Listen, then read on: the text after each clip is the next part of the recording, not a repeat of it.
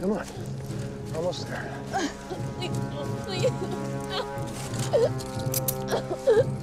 no. I won't tell anyone. I promise. Please. Oh, God. Please. Please.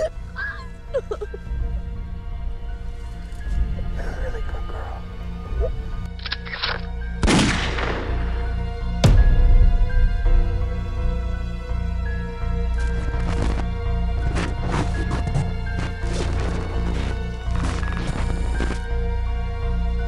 “大家好，欢迎来到妮达电台。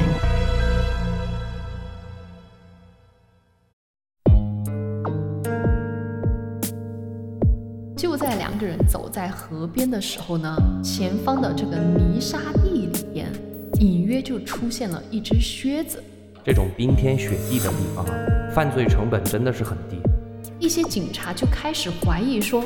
安克雷奇的森林深处是不是真的有一个连环杀手呢？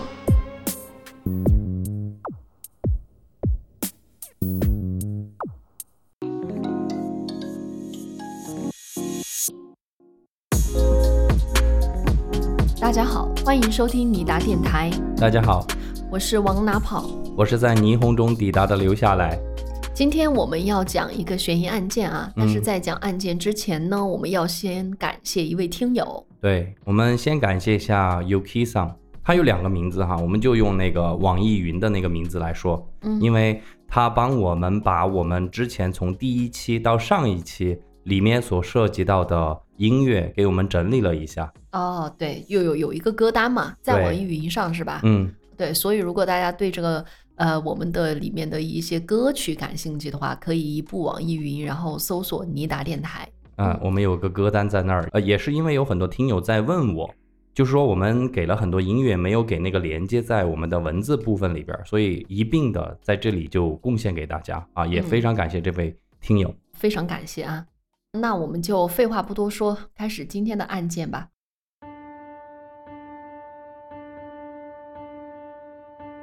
今天的案件呢，我很有感觉，哦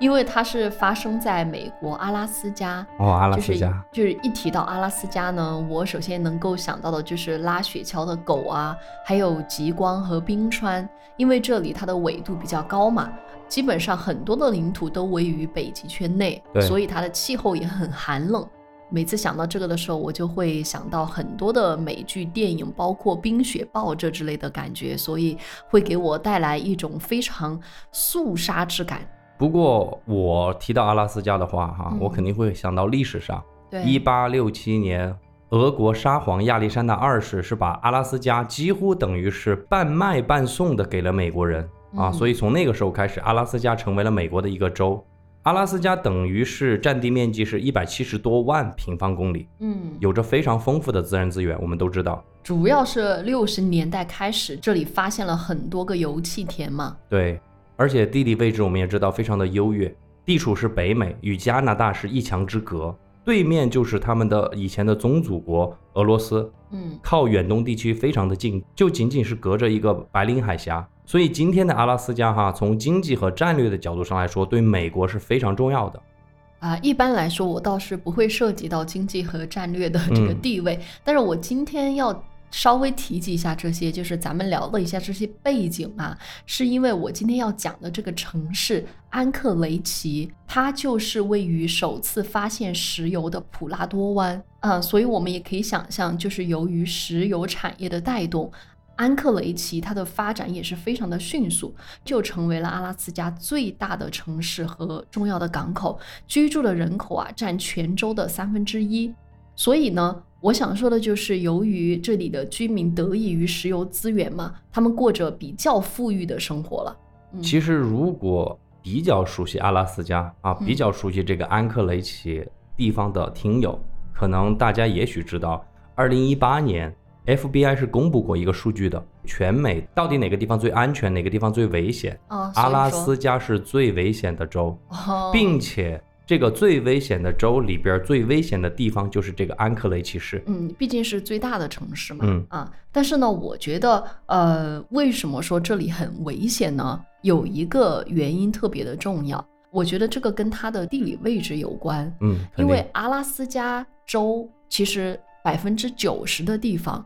交通都非常的不方便，就如果你要到达的话，可能只有通过飞行或者是走水路，就是通过坐船才能够抵达的。他们当时只有一条公路嘛，就是阿拉斯加公路，所以我觉得正是因为这样的一个交通的原因，就导致肯定犯罪率就比较高，因为人也不好找嘛，对吧？对，那也是因为它的这个地理环境的原因，他们不少居民都拥有私人飞机，哎，因为有钱嘛。实际上呢，整个阿拉斯加州的私人飞机的普及率是全美最高的。我看到过一个数据，就是说每一千个人当中就有十二架私人飞机，这个我感觉还是挺说明问题的啊。其实这个一方面就说明你说的交通很闭塞，只有通过飞行、啊嗯，空对中才能够到达某一个地方。嗯所以你想要作案的话，是很容易的。对，第，二个是我想说，旅行这个节目嗯，二百七和对梁对红那个节目有一嗯期讲的阿拉斯加，每个人基本上都有自己的私人飞机。嗯，其实我们不用想的那么复杂不是哈，很不要那豪对，华我我们做个比方，就是就是我们的那个正常的汽车和老头儿乐的那种， 哦，那种是吧？嗯，那个梁红他们开过一个，就是那种很简易的飞机，也就是因为这个原因吧，普及率就比较高。毕竟你要出行嘛，你成本比较低啊。对，嗯，这里呢，我们给大家铺垫了很多整个的地理环境哈，呃，也是给大家一些直观的感受。嗯你到时候听案件的时候，可能更有感觉一点啊。呃，除了阿拉斯加。的这个私人飞机这一点之外呢，我还想讲这里比较特别的一点，就是打猎。嗯，这打猎是他们整个州的啊、呃最喜欢的运动之一。每年到了打猎季啊，有几百万头驯鹿就会迁徙到这里。那这个时候呢，阿拉斯加的猎人们都会到荒野去捕捉猎物。反正总之，我觉得阿拉斯加天气寒冷，出行不便，人口不多，动物很多，是吧？嗯然后人人都有枪，所以客观上我还是感觉就是犯罪的成本比较低。对我觉得你那个词用的比较好，就是嗯有一种肃杀的感觉。啊、大家可以在听这个案件的时候脑补一下《冰雪暴》里边的嗯那个整个冰天雪地的对感觉，，嗯那种冷冷的氛围，吸一口气在你鼻腔和口腔里边那种肃杀寂静的感觉。那我们就来看一下这个案件是怎么一回事啊。啊，时间呢就来到了一九八二年八月十三日，有两位警察，他们就趁着假期到距离安克雷奇三十多公里的一处荒野中打猎。这个地方呢，之所以叫荒野啊，就是因为它是与世隔绝的，唯一能够抵达的方式就是第一，开私人飞机；第二，就是因为它的附近因为是湖泊的环绕嘛，嗯你可以坐船抵达的。所以呢，一般的人也不会说去那儿哈、去那儿的人呢，也是专门去打猎的人。所以这两位警察呢，也是在林中捕猎，捕猎了一天之后，天色渐晚，于是他们就在林中折返，准备回到他们自己的营地当中。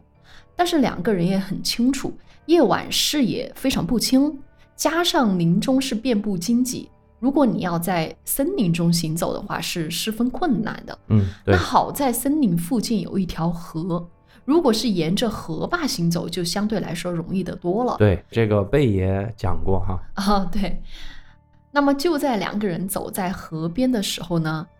前方的这个泥沙地里边，隐约就出现了一只靴子。哦，其实两个人一开始还没太在意嘛，在荒野地中，其实出现猎人废弃的靴子也是常事儿嘛。但是呢，随着他们的靠近，陷入泥沙地里的靴子就越来越清晰了。然后借着傍晚的天光中啊，两个人自然而然就看向了那只靴子。眼前出现的东西却让他们大吃一惊，因为呢，连着靴子的赫然有一根白骨。哦，很明显啊，那是一只人类的腿骨。那也就是说，这两位警察是发现了一只带着人腿的鞋子。可能就是人穿着，然后去世了之后呢，它的这个整个都已经骨化了嘛。啊，嗯，那由于两位是警察嘛，他深知保护现场的重要性，所以他们没有去翻动破坏这个靴子，而是在随身携带的地图上标记了靴子所在的位置。一九八二年的那个时候，导航估计还是得靠那种纸质的地图和指南针。嗯，当然呢，因为深山老林嘛，我估计即便是现在，应该信号也不太好，还是得靠地图。那么话说回来，两个人之后呢，就回到警局，把这个事情就上报给了所在单位。第二天呢，警方就跟随他们两人的指示，到达了出事的地点，尸骨也被小心的挖掘出来，清理干净了。那这个尸体的死因是什么呢？是自己迷路冻死的，还是真的是他杀呢？哎，那在随后的这个搜寻当中，警方其实就发现了一枚二二三口径的弹壳。哦，哎，这种子弹呢，就是常见于打猎的猎枪之中。当然了，阿拉斯加的猎人很多，这并不是什么具有针对性的线索。但是呢，这个二二三口径的弹壳呢，确实它能够说明一个问题，哦，就是因为这个尸骨啊，它之所以死亡的原因，就是因为中了枪。那我们接着来看一下这个尸检的情况啊。当尸骨被带回警局进行尸检，尸检的结果就显示，死者是一名女性，死亡的时间超过了六个月。而死亡的原因呢，我觉得听起来非常让人绝望，哦，因为她的尸骨上呈现了三处枪伤，就是被那个二二三口径的子弹打的。但是呢，缠绕在尸骨上的女性衣物上又没有子弹留下的穿孔或者是灼伤的痕迹，也就是说，死者其实被枪击的时候根本就是裸体，而这个衣物是在他死后，凶手不知道出于什么原因重新为这些尸体穿上的。另外呢，还有一点就是死者头部附近有缠绕着的医用绷带，但是他头上也没有什么伤痕。警察就判断说，死者在死前可能是被这些绷带蒙上了双眼。所以我觉得你可以想象啊，一名女性被脱光衣物，然后蒙住双眼，带到了这样一种荒郊野地，那应该是叫做叫天天不应，叫地地不灵。我还不是这个想法，我还是嗯想这个凶手有点变态啊。对啊，这个处死人的方式非常匪夷所思。对我们看了这么多案件，说实话就是一种感觉，就是在玩弄死者。嗯那我们接下来听一听，你就知道这个真相怎么回事儿了。那尸检过后的几周呢，警方通过那个牙齿就诊记录啊、就是你知道要确诊这个死者的身份嘛，就牙齿很重要，嗯，特别是牙医的就诊记录很重要。就如果你的牙齿越糟糕的话，可能它更能够作为就是证实你身份的证据啊。警方确实通过这个确认了这名死者的身份，死者的名字叫雪莉，二十三岁，是当地的一名脱衣舞女郎。而十个月前呢，雪莉的男友报警也称女友失踪了。她的失踪调查记录上就显示，她最后一次出现是告诉自己的朋友说，有一名职业摄影师愿意支付她三百美元，请她来当照片的模特。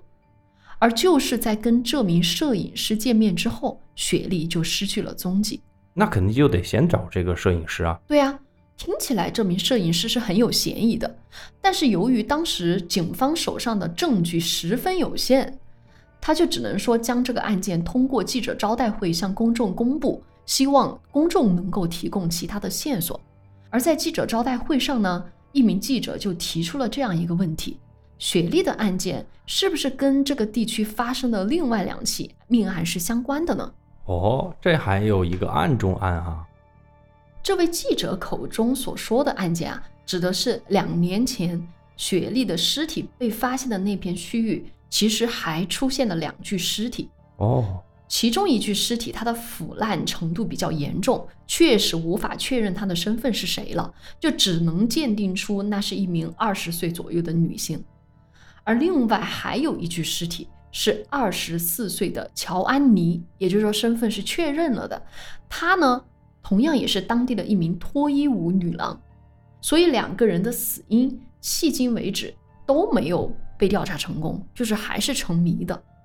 在记者招待会上呢，警方肯定是否认了这几起案件具有联系，毕竟当时还没有任何证据嘛，你也不能够通过主观臆断，然后去草率的公布结果。嗯，但是私底下里啊，一些警察就开始怀疑说，安克雷奇的森林深处是不是真的有一个连环杀手呢？毕竟死者的年龄、身份，你看他们都是脱衣舞女郎，对吧？对，包括遭遇埋尸的地点都如此的一致。所以肯定有关系。嗯你说一点关系都没有是不可能的。嗯，但是尽管有这样的怀疑，但是警方你说这个大海捞针呢、啊，这个手上的线索又那么少，对吧？所以呢，很快雪莉的案件就跟另外两起女性尸体案件一样，就归于了沉寂。哎，我刚刚也说了，这种冰天雪地的地方啊，犯罪成本真的是很低。为什么呢？因为那个大雪一覆盖，什么对线索都没了。是，然后你要等到那个雪化了之后，那就过半年过去了，再嗯拖再拖，再加上人为的因素，基本上有什么线索都没有了。就没有太大的破案的可能嘛。直到一九八三年九月二日，哦，这个过了一年了哈，刚刚对，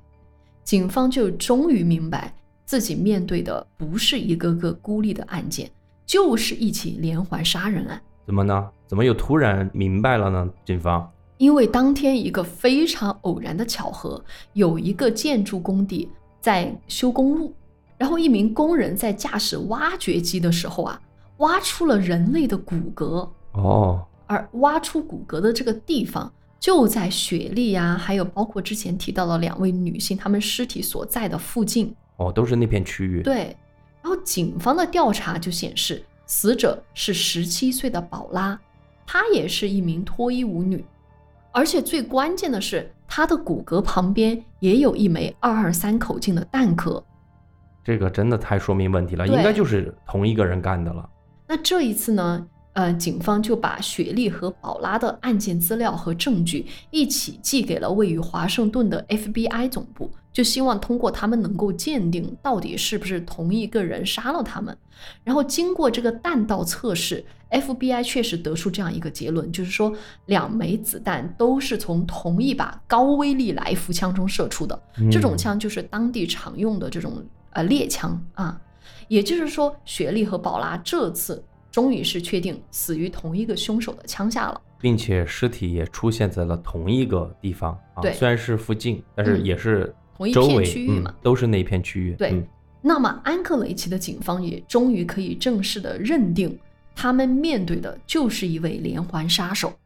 而且这位潜伏的凶手仍然没有停手，所以警方就整理了当地所有的女子失踪案件，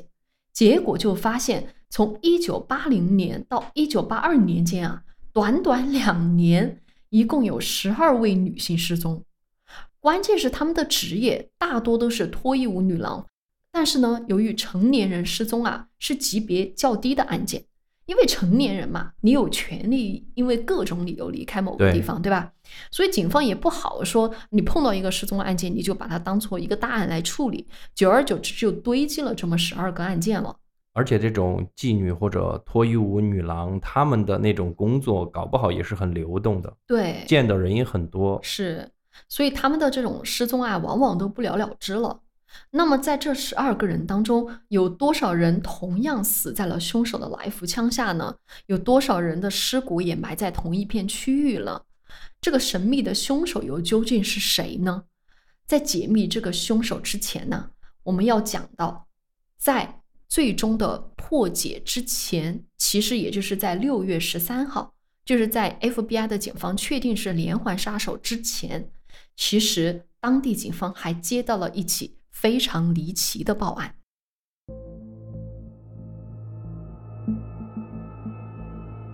每个城市啊都有黑暗的一面嘛，而安克雷奇的黑暗又格外的长，再加上是偏远的地方，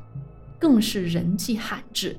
这就为潜伏的凶手提供了作案的条件。对，而当时的安克雷奇经济又是繁荣发展，不少的女性都希望在酒吧或者是夜店赚快钱，或者是寻找一夜成名的机会，而这样的心理也无疑成为了凶手猎杀的突破口。我之所以要提到这些，就是因为一九八三年六月十三号，有这样一个就是来到安克雷奇追求成名机会的女孩，被犯罪分子利用了这样一个心理。她后面给警方讲述了自己一段离奇的经历。我们接下来听听这到底是怎么回事啊？嗯，当天清晨，有一辆货车司机行驶在安克雷奇的高速公路上，突然从路边就冲出来一个女孩儿，他就挡在了货车面前，焦急地挥舞着双手，请求司机停车。这个司机定睛一看，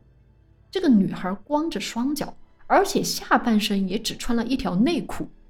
很显然，她身上肯定发生了不同寻常的事情，所以货车司机赶紧就把车停到路边了。这个时候，司机就看到她的一只手腕上还挂着没有解开的手铐，所以情况看起来是非常紧急的，对吧？那么货车司机赶紧就打开了副驾驶的门，这个女孩也是二话不说，拉开车门直接跳了进来，并且猛地把车门关上了。接着，她就把头埋下来。似乎就是在躲避着车窗外的什么东西一样。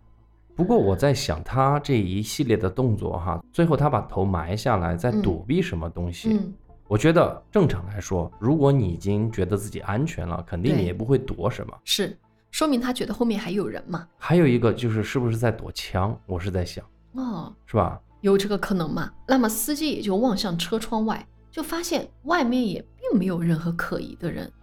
那么他也没有再等了，一踩油门把女孩带离了那个地方。在车上呢，女孩是浑身颤抖，哆哆嗦嗦的，甚至都没办法告诉司机究竟发生了什么事儿。她就只是请求司机将她送到最近的一处旅馆。那么司机也没有多问，就按照女孩的要求，把车开到了附近一家汽车旅馆，这大概是之前女孩居住的地方。啊哦，那么一到地方呢，女孩就拉开车门，跳下了车，冲进了自己的房间，紧紧关上了房门。那么旅馆的前台看到这种情况，也就没有耽搁，觉得嘖不太寻常。你想啊，一个下半身不穿裤子的女孩，然后手上还有手铐，对吧？突然这么神色慌张的冲进来，肯定有问题啊！这个前台就直接报了警。几分钟之后，警察就赶到了。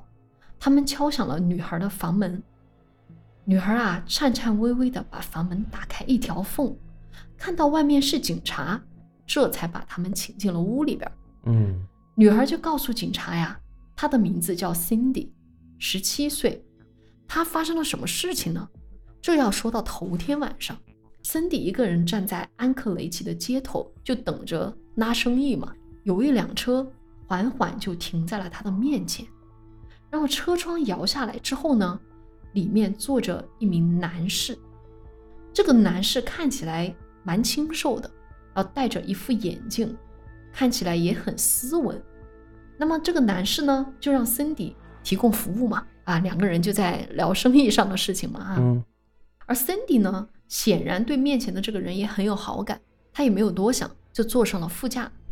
然而，等 Cindy 一坐上车，这个男人就靠了过来，似乎是要伸手为她系好安全带，看起来好像很绅士的样子。嗯，但是他万万没有想到的是，突然之间，一副冰冷的手铐猝不及防地铐上了他的手腕。哦，紧接着一把枪直接出现在了他的眼前。那么男人就威胁他说：“别出声。”随后呢，就开车快速离开了。接着，Cindy 就被带到了一处房子面前，这里应该是这个男人的家了啊。那么，Cindy 就被带着走进大门，走下楼梯，来到了一处地下室。这个就有点麻烦了。嗯，地下室一听我就知道有点有点难受了啊。就是咱们的生活里边是没有地下室的。，对，但是你看美剧啊、电影的时候，那个地下室啊，这个东西我觉得还蛮瘆人的。就是美国的好多好多秘密啊，嗯杀人也对好，灵异的故事也好，都是这个地下还室。有恋童的也是，嗯地下室里面全贴着那种照片。那我接下来来描述这个地下室，你就知道这个地下室太典型了。首先，灯光非常昏暗；第二，你看这个细节啊，墙壁上有带着鹿角的驯鹿头做着装饰，你能懂了吧？我知道了，嗯那种最恐怖的是，从天花板上赫然吊着几根粗铁链。啊，这就是捆人的了吧？对啊，变态嘛！果然，这个男人就把 Cindy 吊在这个铁链上。在接下来的几个小时之中，我们可以想象发生了什么事情，对吧？对， Cindy 就遭受了这个男人的侵犯和虐待。这个细节我们就不多描述了啊，嗯，之后呢，男人就告诉 Cindy 说他要上楼休息一会儿。那等他休息好了之后，他会带森迪离开这里，然后两个人去他的森林小屋。那这个时候，森迪当然是哭泣着恳求对方能够放了自己，这也是人之常情嘛。但是这个男人就是置若罔闻，几乎就是根本不会听森迪在说什么。其实他肯定会杀他的，因为对，你看他都没有做任何保护措施，脸就给你看到了，嗯那你出去说了，那不就是直接就抓了我吗？对不对？啊，那森迪啊，就这么被铁链吊着，下身赤裸，好几个小时过去了，你想一下那里多冷啊！他可以说是又冷又怕，而且最绝望的是根本不知道接下来会发生什么。后来啊，那个男人终于回到地下室了，把森迪解开，带他到了客厅。这个时候，男人又做了一件事情，就是给他炫耀自己获得的奖杯。这些奖杯都是什么奖杯呢？打猎的奖杯，哦，其中一些是那种狩猎的最高奖项。看来这个男人确实是一名猎杀高手。而且我觉得从你的描述上来说，我觉得他应该是在这个当地哈或者嗯社会上，肯定是一个有头有脸的人。嗯，而且你看他的住所、他的爱好，还有他拿的这些奖杯，都比较有逼格啊。对，都是有一定的社会或者经济地位的人对对对才会去玩的这些东西。是，但是最关键的是，Cindy 意识到自己是凶多吉少了，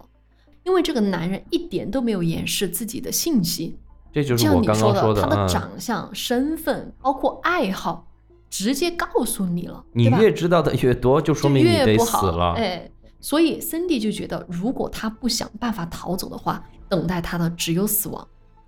那么，男人在炫耀完自己的奖杯之后呢，再次把森迪带上了车，并且开车来到附近的一个小型飞机场。男人就说啊，他的私人飞机就停在这里。那么他把车停到他的飞机库之后，把森迪带下车，带上了飞机。森迪就坐在飞机上，看着男人从车里把一把一把的枪，还有他的包扛下来，然后准备放到这个飞机上。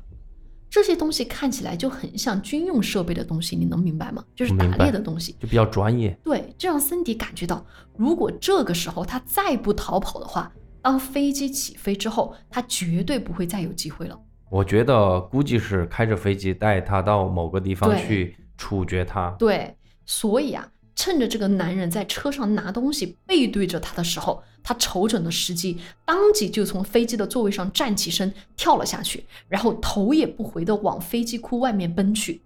飞机库外面就是一片森林，然后森迪直接逃了进去。与此同时呢，后面就响起了那个男人的脚步声，还有警告声。那个男人就大声呵斥说：“我一定会抓住你，杀了你！”哦但是 Cindy 不敢回头啊，他直接是用尽了全力向森林一边跑去，直到前面出现了一条高速公路。然后他转过头看向身后，发现男人此时此刻好像没有追赶上来。就这样，Cindy 遇到了那个货车司机，就这么才获救了。哎，真的是死里逃生，这个真真的是死里逃生。对我真的，我讲这个过程的时候，我心里都在颤抖，在想，如果是我，我的体力没有那么好，我当时跑的时候跌倒了没有站起来，或者说我跑着跑着跌倒了怎么办呢？因为这个地方为什么死里逃生？你真的是穿过去，真的看到了一条高速公路、啊，而且恰好遇到了货车司机，我不得不说啊，Cindy 是所有的受害者中唯一一个自救成功的人。我觉得这是因为他对凶手有非常清晰的认知，就他不把生存的希望寄托于凶手的仁慈之上，就不像其他的这个女孩可能会觉得是不是会放她一条生路。在她意识到这个凶手暴露了自己的信息之后，她就觉得她唯一的机会都在自己的身上。他这一点真的很清醒哈、啊。对对，很清醒，就没有慌，而且他也很勇敢嘛，能够把握住这个时机。我看有网友就说啊，就说希望森迪现在已经过得非常的幸福，如果他想结婚的话，希望他婚姻美满，或许今天已经有了儿孙，享受着这个天伦之乐。我看了也特别泪目啊，因为这种劫后重生之感嘛，对吧？我们每个人很难体会到啊，对，只能说希望 Cindy 余生都平安吧。话说回来啊，Cindy 获救之后，警察就把她送到医院，但是在去医院的路上 Cindy 竟然主动要求回到那个私人机场，目的就是为了指证凶手，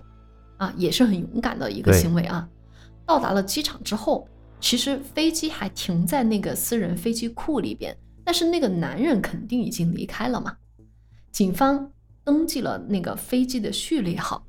之后呢，机场的安检人员就看到有警察来了，他也向警方提供了一个线索，就是说这架飞机的机主头天晚上确实行迹很可疑，所以这位工作人员就记录下了机主的驾照号，然后通过这两条交叉的信息一比对，机主的身份就确认了，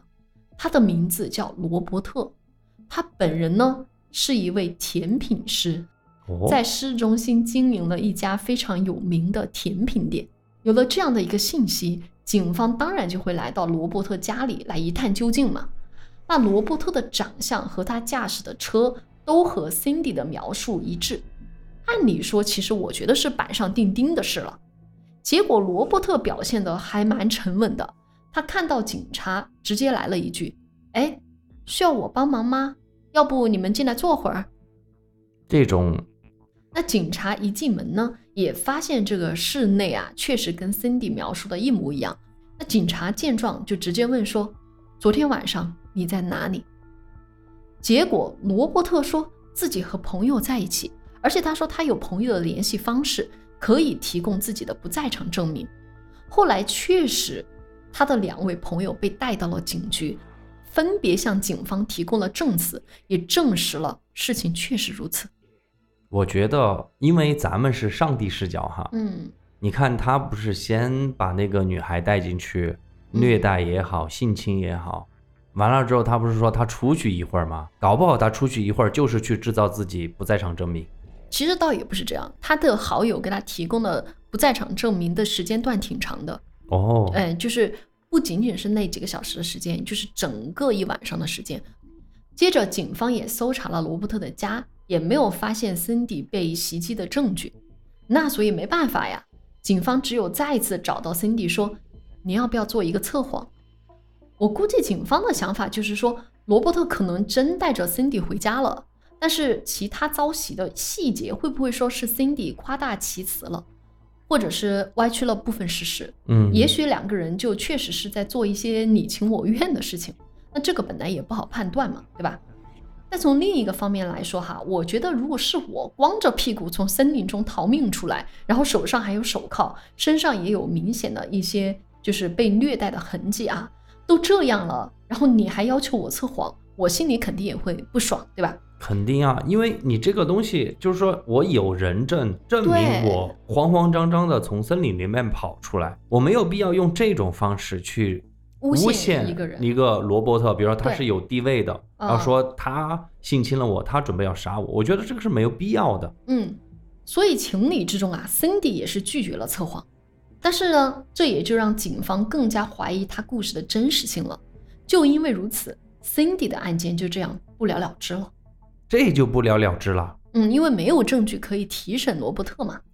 哎，不过反正仔细一想哈，嗯其实也没有办法，对确实没有办法，因为你刚刚说了，这个时候阿拉斯加警方是没有证据的。对，而且他们因为这是六月份嘛，九月份确认有连环杀手的，六月份这个时候他们还不确认这些案件到底有没有内在的联系。对，嗯每个事情都是按照孤立的案件来处理的。如对果罗伯特真的是那个连环杀手，他那个心理素质，面对警方肯定是游刃有余的。对，而且最关键的是他有人证啊。嗯嗯，所以警方拿他没有办法，知道吧？反正有些时候我就是想说哈，有些时候执法部门或者审判部门，他们可能要的并不是真相，也不是嗯对事实，他们要的是证据。而 Cindy 这么一个大活人摆在他们面前，也没有办法自证，就是嗯一个证据的问题。直到三个月后，警方不是在 FBI 的帮助下确认了连环杀人凶手的存在吗？他们才意识到 Cindy 说的可能是真的。罗伯特当然就成为了首号嫌疑人，但关键问题是，还是那句话，他拥有不在场证明呢，所以警方这个时候就有点没有头绪。没办法，他们只有再次把所有的证据寄送给了 FBI。这一次，FBI 的探员这个人的名字叫做约翰·道格拉斯。那么他利用这个犯罪者的行为模式，对嫌疑人进行了非常有趣的侧写。哦，又是侧写哈。，对，约翰·道格拉斯何许人也呢？他是当时非常有名的一个专做侧写的一个专家，他与犯罪分子打了二十五年的交道，在这个过程当中，他就会采访犯罪分子，然后收集他们的特征和行为模式，比如说这些犯罪的人，他们是不是曾经有虐待过动物，是不是说曾经有纵火，啊哦，所以他是一个这种专门研究行为模式的人。对对对，就是行为模式，以此它会形成一个数据库，然后呢，用数据库来对犯罪行为进行比对，所以这就是侧写的基本原理嘛。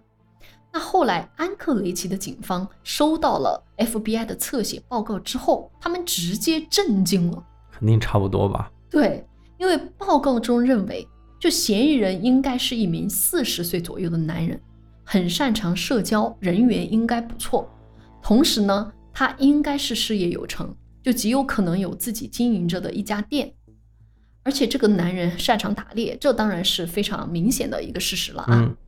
最后还有一点是我觉得最神奇的一点，就是说这个男人有可能在说话上有缺陷，比如说他有可能是大舌头或者是结巴，为什么呢？就是他们通过这个他的犯罪行为模式啊，去跟数据库对比，可能是发现了曾经有这样的一些犯罪嫌疑人也有这样的特征，就是有那种交际上面的障碍、表达上面的障碍，对所以对他对就对比较对对内向，然后就很容易激发成一种变态杀人狂的那种感觉。这原因我不知道，但是至少找到了这么一个联系。那这个罗伯特是不是结巴呢？罗伯特，我来稍微来说一下他的背景哈、嗯，他是十六岁就来到了安克雷奇，成为了一名面点师。他开的甜甜圈店啊，在当地非常的有名，而且呢，他也有家庭，啊，家庭还蛮幸福的，有妻子有儿女。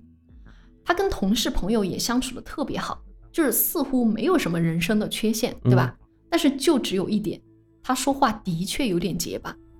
这个真的有点牛逼哈。真的真的神了，我觉啊得。我觉得前面那个就是前面你说什么四十岁啊，擅长社交嗯嗯这些，嗯我觉得这个还好。嗯，但是话说回来哈，那个是呃八几年的时候，。对，但是现在我觉得，随着我们每个人的知识层面的进步，嗯嗯大概每个人都有那么一点点犯罪心理学或者犯罪对行为学的这种涉猎了。嗯嗯，这个推测倒还好，这个哈结巴有点有点东西，我主觉要得。是我觉得他是有二十五年的数据库嗯吧，，它有在个那儿数据的库，而且我觉得到现在为止，结巴就不一定说会是一个犯罪的特征了，因为对我觉得八十年代可能大家对这个结巴哈，我不知道是不是社会环境会嘲笑，就是小的时候他会遭受一些，比如说比较不公正的待遇。导致自己的心理会有一点变态啊，或者偏执，但是可能随着这个时间的流逝，啊、各种的犯罪的特征随着这个时间它有会有变化嘛。如果大家对这个结巴的包容度更高了，或许这个就不是一个特征了，或者大家就会觉得这是一件很正常的事情。对，他就不会那么不开朗，对不对会对就交不了朋友或者是被欺负。是本来这些数数据库都是不断地也是更不断新的更新的，对对对因为现在说实话，更多的犯罪是网上犯罪了。是，我们之前也聊过，犯罪分子一般不是一夜养成的嘛。嗯，如果翻看罗伯特的犯罪记录，你也会发现，早在这个案发十二年前，他就有过猥亵、强奸女孩的这种犯罪历史。哦，是有案底的哈。，嗯对，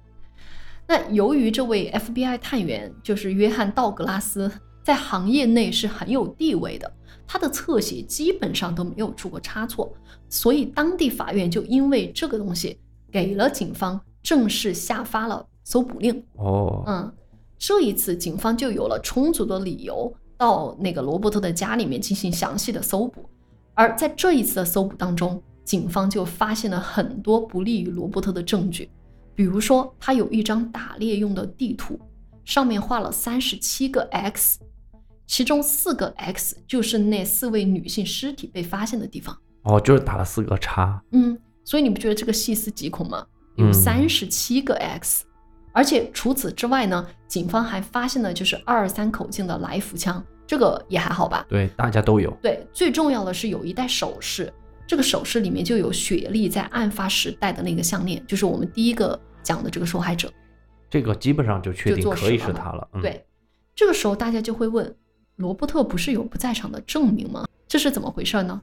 就在警方从罗伯特家里搜捕这个作案证据的时候，她的一位女邻居就跑过来告诉警方说，自己的丈夫是罗伯特的兄弟，她为罗伯特做了假证。啊你，看嘛，那个时候做假证其实很容易的，现在对有摄像头、有监是控，还有点难。那个时候对真的就凭一张嘴。而且主要是这个兄弟啊和他的老婆不太知道情况有那么严重，他们根本就不知道罗伯特做了哪些事情，就也不知道到底是为什么，可能罗伯特就给他撒了个谎吧。哦，估计就说你我出去干了什么事儿，对你对别对给我对老可婆能说对对啊对，对那种对类型的。是，所以这下罗伯特就是百口莫辩了，因为他最重要的一个就是把自己能够排除在外的证据，就是不在场证明，现在被推翻了，嗯，所以罗伯特直接就承认了，他直接就说事情就是他做的。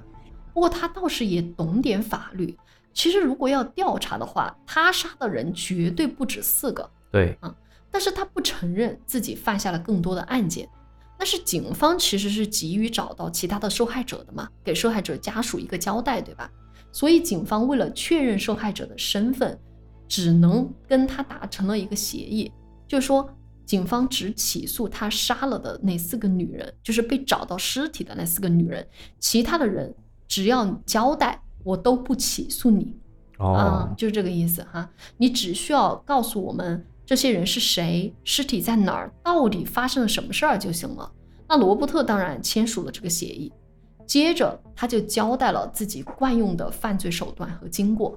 我真的想说哈，如果听完前面的内容，大家对罗伯特荒野猎人这个身份还不太感同身受的话，那么听完我接下来讲的，你就知道这个名字哈，其实还算亲热了。嗯我哦，愿意称之为冰封之地的狩猎狂魔狂魔，啊！为啥会这样说呢？我们来听听经过哈。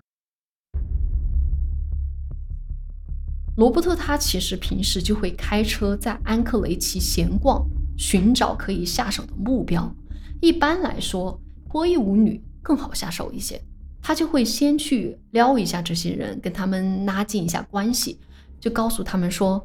你们很漂亮，然后呢，我是一名专业的摄影师，你们很有模特的潜质，我想帮你们拍照。”其实一般这么说，那些女孩也就是在等这么一个机会，她们就会同意，找不到反驳的理由。我觉得他这是很好的利用了这个心理的突破口。对，就是利用了那个时代还有是那个环境所带来的便利，然后嗯很快的就让这些女孩子上钩。接着呢，他就约这些女孩，不是约拍嘛？约拍的地点就会约在啊、呃一个快餐店，然后就约他们第二天见面。第二天他会提早先埋伏在那个快餐店的附近，目的就是为了看这些女孩到底是不是一个人只身前往。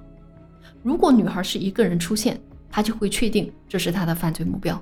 所以咱们女孩子啊，你去见网友啊，千万千万要小心。我觉得见什么都要小心。对，就嗯真是的不要上车啊，不要轻易上车。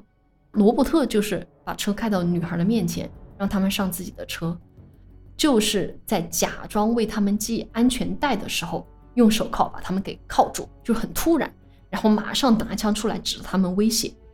而且罗伯特甚至说，他自己这一套铐手套再掏枪的动作，基本已经形成了肌肉记忆了。他这个都弄成了肌肉记忆了，嗯，可见他已经做了好多次案了。那接着的情节哈，大家都知道了啊。前面我讲 Cindy 的事情也说过，他叙述了在这个罗伯特的地下室发生的情节。但大家不知道的是，如果 Cindy 那个飞机起飞了，他又会面临什么呢？嗯，所以我接下来想给大家揭秘这一点。据罗伯特交代，他会驾飞机到自己的一个森林小屋，这个森林小屋就是女孩们的尸体被发现的那片森林。他把女孩带进自己的小屋之后，会脱光她们身上的衣服，然后把眼睛给她们蒙上，手铐起来，接着把她们带到门口，告诉她们说：“现在我给你们机会逃跑。”女孩们，你可以想象，这个时候肯定当做是自己的逃命机会啊！她们毫不犹豫就会跑向森林的深处，就觉得自己的噩梦结束了嘛。嗯，其实她们的噩梦才刚刚开始。肯定啊，你这个阿拉斯加衣服都脱了，那不是冷死吗？关键问题是我之前说过，这个地方只有船只和飞机才能进来，女孩们没有任何的出路，不可能凭自己逃脱的。这个地方就是等于，其实说是放了你，根本就不可能放了你，你对也走不掉，你也不对可能从那儿离开。对他知道是因为这个原因嘛，所以这片森林就成为了罗伯特的完美狩猎场，而女孩们就成为了那只被捕杀的驯鹿。哦，原来是这个样子的哈。嗯，所以罗伯特会给女孩充足的逃命时间，让他们燃起这种求生的希望，让他们在寒冷中拼命的狂奔，然后声嘶力竭的求救。他欣赏的就是他们那种求生的姿态，享受的就是他们那种求生不成，最后命运还得是掌握在他手中的那种感觉。这对他来说，我估计就是狩猎的满足感吧。可能打那个鹿啊、熊啊这些，让不他能带来这种刺对激。没有这种满足感。等女孩们跑了一段时间之后，他就会带上自己的狩猎工具，就是他的枪和那个刀，开始追踪猎物。接下来，这个狩猎游戏他会玩几个小时，甚至是长达几天。他一旦找到女孩们的踪影之后，他也不会很干脆的了结了他们算了，而是啊让他们知道他来了，让他们惊恐，然后用刀在女孩身上留下伤痕，然后放他们继续跑。他就可以顺着女孩们的血迹，继续的跟踪他们，观察他们在逃生时的反应，满足那种变态的快感，直到女孩们真的是精疲力尽。到后面哈，有些女孩其实到后面也明白自己的处境了，也就认命了，就不再逃了。这个时候，她才会走上前，用枪终结他们的生命。啊，天 哪！真的太残忍了，我觉得。嗯，说实话，他的这个猎杀方式，嗯，他也完全可以跟他朋友啊、妻子啊那些说，哎，我去狩猎了。她是真的去狩猎了，对只不过猎物不是动物，而是对呀、人所以他很容易去造自己的那个不在场证明啊，对不对？是。哎，罗伯特用这种手法杀害的女孩啊，最终警方是确认了十七位，哇十七位哦。天哪！但是警方也认为这个数量其实远远不止于此。而且还是两年间哈，对，因为罗伯特他们发现他家有好几份地图，上面都是标注了很多 X，大概就是因为像我们知道的，森林中有很多动物嘛，它可能会吃尸体，或者说罗伯特他自己也不清楚的记得这些尸体在什么地方，或者他也不愿意配合交代更多的受害者，对吧？很多尸体都没能被找到，而最终呢，罗伯特是被判下了终身监禁，终生不得保释。好像据说他还活着。嗯，后来呀、由尼古拉斯·凯奇、约翰·库萨克和凡妮莎·哈金斯主演了一部电影，电影的名字叫做《冰封之地》，对就是以这个案件为原型的。 The Frozen Ground，对，而这个名字我觉得很符合安克雷奇的气质，因为确实很多不知道名字的女孩就永远的躺在了那一片冰封之地。不得不说，其实妓女也好，脱衣舞女也好，都是当时那个社会，包括我们现在这个社会的这种边缘群体或者是弱势群体，他们本来面临的这种潜在的危险就远远超过其他职业的人，对吧？对，但是我们平常的人好像对这个事情蛮习以为常的，就我们觉得好像他们这种人群发生这种事情就好像很正常。我觉得这种习以为常其实就是不正常的。当有人针对妓女犯罪的时候，我们不去管，呃，你觉得我们不是妓女？嗯那，当有人针对脱衣舞女犯罪的时候，我们不去管，因为我们也不是脱衣舞女。直到后面有人针对女学生犯罪，甚至是针对我们自己犯罪，我们可能才意识到这些暴力永远永远都跟所有人息息相关。嗯，但是等我们意识到的时候，一切都太晚了。嗯，就是一个社会越是弱势的人，他是越容易遭到危险和不公平的，嗯而越是强势的人，他是越能够制造危险或者不平等的这种能力的。对，所以说一个社会它越好啊，它就越应该去保护这种弱势群体，对吧？对，所以好的教育哈，好的大学，它都是培养的人，他都会告诉你，你们因为受了这么好的教育，嗯所以当你们走向社会的时候，应该更多的去反馈到社会，去嗯帮助到那些需要你帮助的人。对，我觉得这才是优质大学哈，优质大学它所关注的这些点。那我们今天这个案件就讲到这里。如果大家对这个案件有什么想法，或者是有什么补充，欢迎在评论区给我们留言。那就这样子了哈，今天好，拜拜拜 that you need. And somewhere there's a silence that you seek when my memory finds you. Cause I am a dawn before your light. You are the fire in my eyes. You are the truth beneath these lies. When my memory finds you.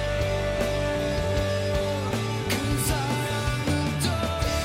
before your light. You are the truth beneath these lies. You are the fire in my eyes. Well, my memory finds